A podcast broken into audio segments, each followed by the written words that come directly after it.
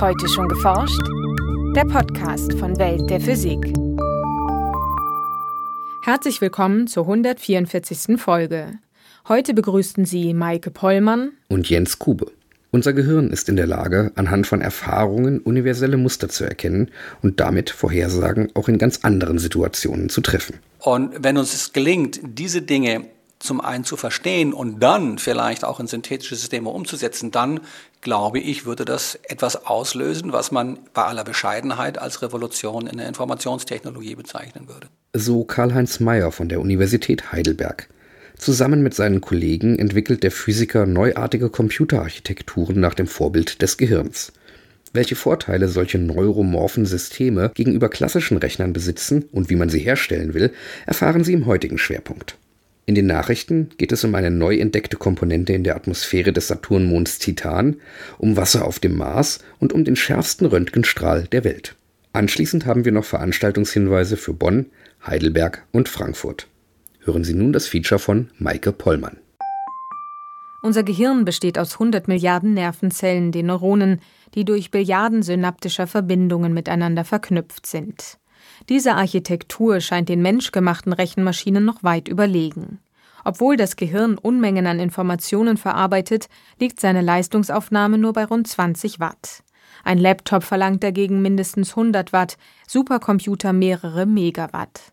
Ein weiterer Vorteil des Gehirns liegt in seiner Fehlertoleranz, weiß Karl-Heinz Mayer vom Kirchhoff-Institut für Physik in Heidelberg. Wir wissen alle, dass wir Gehirnzellen äh, verlieren durch Alter, durch zu viel Alkohol, durch äh, Krankheiten, kleinere Schlaganfälle beispielsweise. Und trotzdem ist unser Gehirn immer noch einsatzfähig. Das heißt, wir können durchaus 10, 20 Prozent der Ressourcen verlieren und können immer noch das tun, was wir tun, um uns zu orientieren, beispielsweise zu lesen oder auch intellektuelle Leistungen zu vollbringen. Das Gehirn hat also gelernt, mit fehlerhaften Komponenten zu arbeiten. Bei einem Mikroprozessor, der typischerweise aus 100 Millionen Transistoren besteht, kann bereits eine defekte Komponente das gesamte System lahmlegen.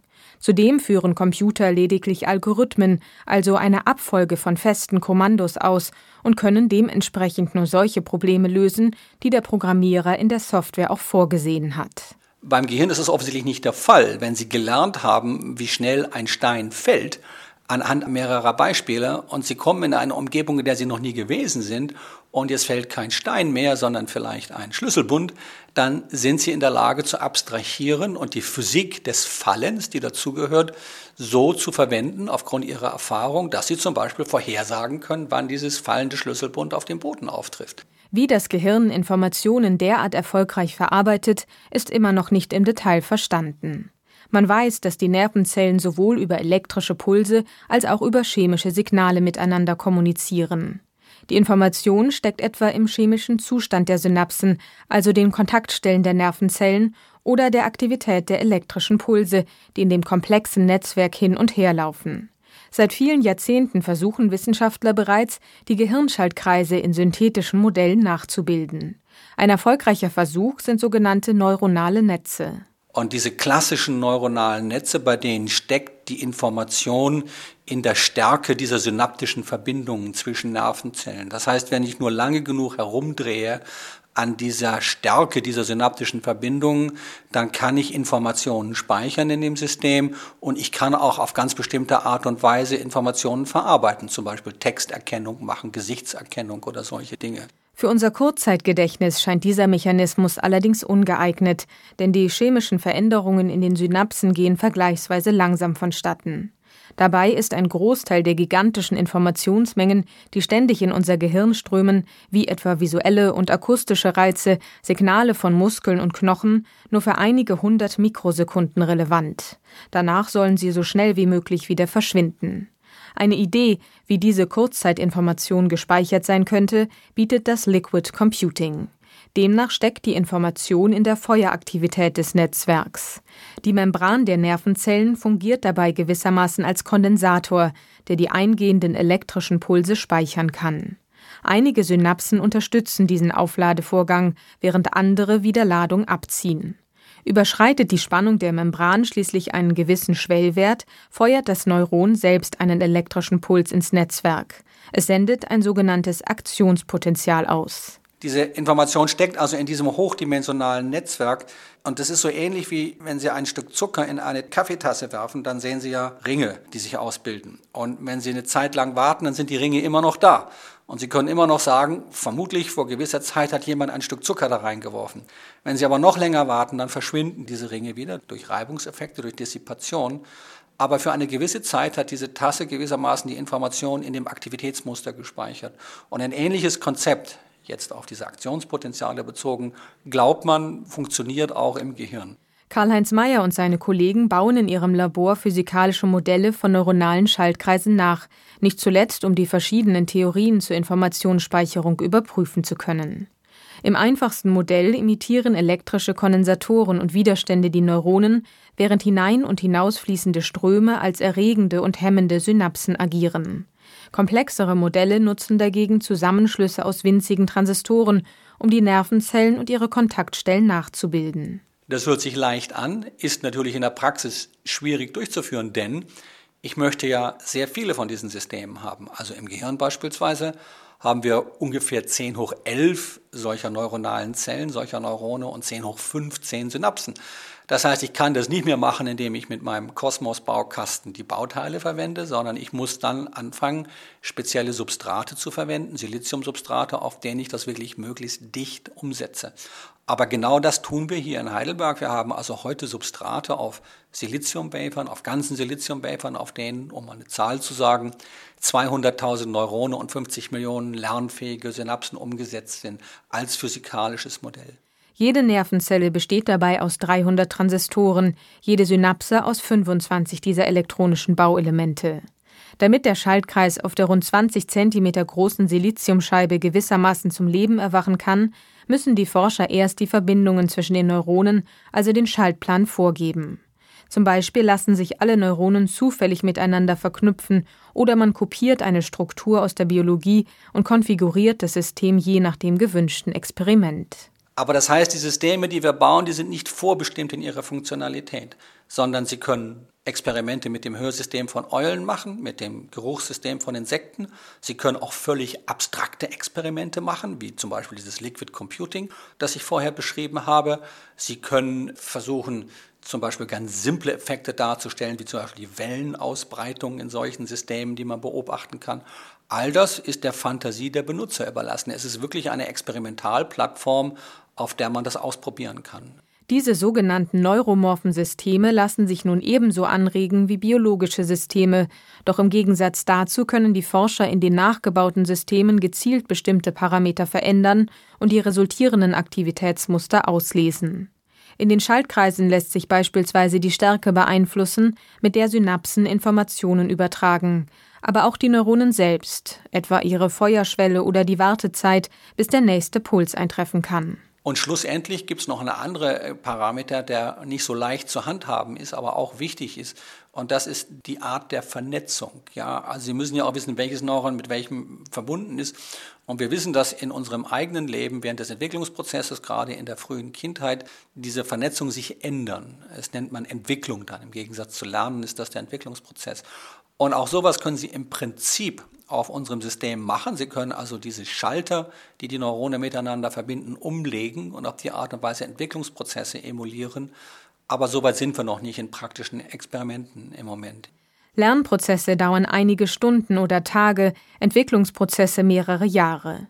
Diese Vorgänge im Computer nachzuspielen ist nahezu unmöglich, denn konventionelle Simulationen laufen selbst auf Hochleistungsrechnern typischerweise hundert bis tausendfach langsamer als in der Biologie. Der Zeitaufwand wäre also schlicht zu hoch. Die physikalischen Modelle reagieren deutlich rascher, momentan zehntausendmal schneller als die Biologie. Das heißt, wenn wir einen Tag anschauen wollen, emulieren wollen, wie wir sagen, dann brauchen wir nicht 100 Tage, sondern wir brauchen 10 Sekunden. Und so ein Experiment kann man dann natürlich auch 100 Mal wiederholen, das ist gar kein Problem. Und das ist eine ganz wichtige Sache. Ich glaube, dass diese neuromorphen Systeme, die physikalischen Modelle mit den beschleunigten Zeitkonstanten die einzige Möglichkeit sind, diese zeitabhängigen Prozesse wirklich zu untersuchen. In den vergangenen zehn Jahren haben Meyer und seine Kollegen in zwei Forschungsprojekten bereits die Grundlage für die neuromorphen Systeme gelegt. In den kommenden Jahren wollen sie die neuartige Computerarchitektur im Rahmen des Human Brain Projects weiterentwickeln.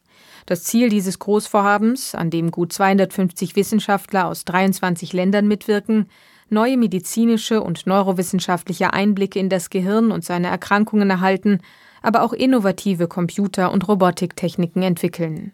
Zunächst will man dafür alle verfügbaren Daten über das menschliche Gehirn sammeln und schließlich dessen Funktionsweise und Struktur detailgetreu in einer Computersimulation nachbilden. Dann wollen wir diese Computersimulation, die auf konventionellen Hochleistungscomputern gemacht werden, die wollen wir benutzen, um vereinfachte Modelle zu machen, die im Wesentlichen die wichtigen Abstraktionen umsetzen in ein physikalisches Modell, das, was wir bauen, also das, was auch als Neuromorphic Computing bezeichnet wird, und dann also synthetische Systeme bauen, die hoffentlich ähnliche Vorteile haben wie unser Gehirn. Am 1. Oktober dieses Jahres begann die zweieinhalbjährige Startphase. Anwenden ließen sich die neuromorphen Systeme auch außerhalb der Biologie. Eine Utopie wären beispielsweise neuartige Wettervorhersagen. Heutzutage überwachen Meteorologen das Wetter rund um den Globus und können mit Hilfe von Klimamodellen, in denen unser Wissen über die zugrunde liegende Physik steckt, das Wetter für den kommenden Tag recht genau vorhersagen. Nun könnte man die Wetterdaten für eine bestimmte Region auf der Welt auch in den neuromorphen Rechner einspeisen. Wenn wir das schaffen, dann hieße das, dass das System gelernt hat, die Regeln des Wetters, und das sind am Ende die Regeln der Physik, zu lernen. Und zwar ohne, dass wir dem System vorher Physik beigebracht hätten. Das Ding weiß nichts von Thermodynamik und von Strömungsgesetzen, Bernoulli und ähnlichen Dingen, äh, sondern das muss es selbst lernen, aufgrund der Daten, die es vorher gesehen hat. Und wenn einem das gelingt an so einem System wie dem Wetter, vielleicht nicht gerade über viele Tage, aber wenn auch nur für einige Stunden, das wäre ja schon ganz toll, äh, dann glaube ich, gibt es eine Menge Anwendungen in unserer Welt, in der in Daten versteckte Zusammenhänge sind, die es zu entdecken gibt und aus denen man Vorhersagen entwickeln kann. Also diese synthetischen Vorhersagesysteme, die lernen aufgrund von vorhandenen Daten, das muss ich sagen, finde ich persönlich am faszinierendsten. Das ist auch mein Traum, der dahinter steht. Nachrichten in der Hochatmosphäre des Saturnmonds Titan gibt es Propen, ein Gas, das auf der Erde als Grundstoff für die Herstellung von Kunststoffen dient. Das zeigen von einem internationalen Forscherteam durchgeführte Messungen der Raumsonde Cassini im Bereich der infraroten Strahlung. In einer Höhe von 100 bis 250 Kilometern konnten die Detektoren des Raumfahrzeugs zwischen zwei und fünf Propenmoleküle auf eine Milliarde Gasmoleküle nachweisen die Entdeckung schließe eine seit über drei Jahrzehnten bestehende Lücke in der Atmosphärenchemie Titans, so die Wissenschaftler im Fachblatt Astrophysical Journal Letters. Propen ist die Basis für lange Molekülketten, die den Kunststoff Polypropylen bilden. Unter irdischen Bedingungen ist Propen ein brennbares Gas, das unter anderem aus Erdgas und Erdöl gewonnen wird. Die Messungen von Cassini sind der erste Nachweis des organischen Stoffes auf einem anderen Himmelskörper der Erfolg der Messungen macht die Forscher zuversichtlich, dass sie noch viele weitere Stoffe nachweisen können, die in geringeren Mengen in der Atmosphäre des größten Saturnmonds vorkommen. Im August 2012 landete der Rover Curiosity auf dem Mars. Nun präsentieren Forscher Messergebnisse zu Gesteins- und Sedimentproben, die mit den Instrumenten des Rovers in den ersten vier Monaten seines Aufenthalts analysiert wurden. Im feinkörnigen Bodenmaterial des Gale-Kraters sind demnach auch Wassermoleküle gebunden. Diese machen jedoch nur zwei Prozent des Gewichts der Partikel aus. Den Wissenschaftlern zufolge befindet sich das wasserhaltige Material nicht nur in diesem Krater, sondern ist wahrscheinlich über den gesamten Planeten verteilt. Zudem untersuchte Curiosity Verwehungen von Sand und Staub sowie einen fußballgroßen Felsbrocken aus Magmagestein, der Jake M genannt wird. Bei diesem Fels stellten die Forscher überraschend fest, dass seine chemische Zusammensetzung der von Magmagestein auf der Erde sehr nahe kommt. Bisherige Gesteinsproben vom Mars unterscheiden sich dagegen stark von Erdgestein und Jake M. Forscher haben an der Röntgenlichtquelle Petra 3 am Forschungszentrum DESI in Hamburg einen Strahl mit nur knapp 5 Nanometern Durchmesser erzeugt. Das ist 10.000 Mal dünner als ein menschliches Haar. Der feine Röntgenstrahl eröffnet neue Möglichkeiten für die Materialforschung, etwa zur Untersuchung von Nanodrähten, die in Solarzellen zum Einsatz kommen sollen. Ihre Arbeit stellen die Wissenschaftler im Fachjournal Optics Express vor. Energiereiches Röntgenlicht lässt sich nicht einfach fokussieren wie sichtbares Licht mit einem Brennglas. Stattdessen verwenden die Forscher eine sogenannte Fresnel-Linse, die aus verschiedenen Schichten aufgebaut ist. Als zentraler Träger dient dabei ein feiner, nur knapp einen Tausendstel Millimeter dicker Wolframdraht Rund um den Draht werden abwechselnd nanometerdünne Schichten aus Silizium und Wolfram aufgetragen. Aus dem beschichteten Draht schneiden die Physiker eine dünne Scheibe. Die Forscher erzeugen mit Hilfe dieser Röntgenlinse einen Röntgenstrahl mit einem Durchmesser von 4,3 mal 4,7 Nanometern, nach DESI-Angaben ein Weltrekord. Und nun zu unseren Veranstaltungshinweisen. In Frankfurt am Main spricht Professor Klaus Wallmann vom Geomar Helmholtz Zentrum für Ozeanforschung in Kiel über die Chancen und Risiken der CO2-Speicherung im Meeresboden. Am 16. Oktober um 19 Uhr im Senckenberg Naturmuseum in Frankfurt. In Bonn hält Jürgen Kerb vom Agelander Institut für Astronomie im Rahmen der Veranstaltung Bonner Sternenhimmel den Vortrag Kometen Wanderer im All. Im Anschluss bietet das Agelander-Institut eine Führung am institutseigenen Teleskop sowie einem speziellen Sonnenteleskop an, mit denen bei klarem Himmel auch beobachtet wird. Am 11. Oktober um 19 Uhr am Agelander-Institut in Bonn. In Heidelberg stellt Professor Matthias Bartelmann von der Universität Heidelberg die Satellitenmission Planck vor. Von 2009 bis 2013 beobachtete man damit die kosmische Hintergrundstrahlung und konnte anhand der Daten viele Eigenschaften des Universums ableiten. Mehr über den Satelliten und die Ergebnisse der Mission erfahren Sie am 12. Oktober um 9.30 Uhr im Otto Hahn Hörsaal des Max Planck Instituts für Kernphysik in Heidelberg. Das war's für heute. Bleiben Sie wissenschaftlich und laden Sie uns auch nächstes Mal wieder herunter. Welt der Physik wird Ihnen präsentiert vom Bundesministerium für Bildung und Forschung und der Deutschen Physikalischen Gesellschaft.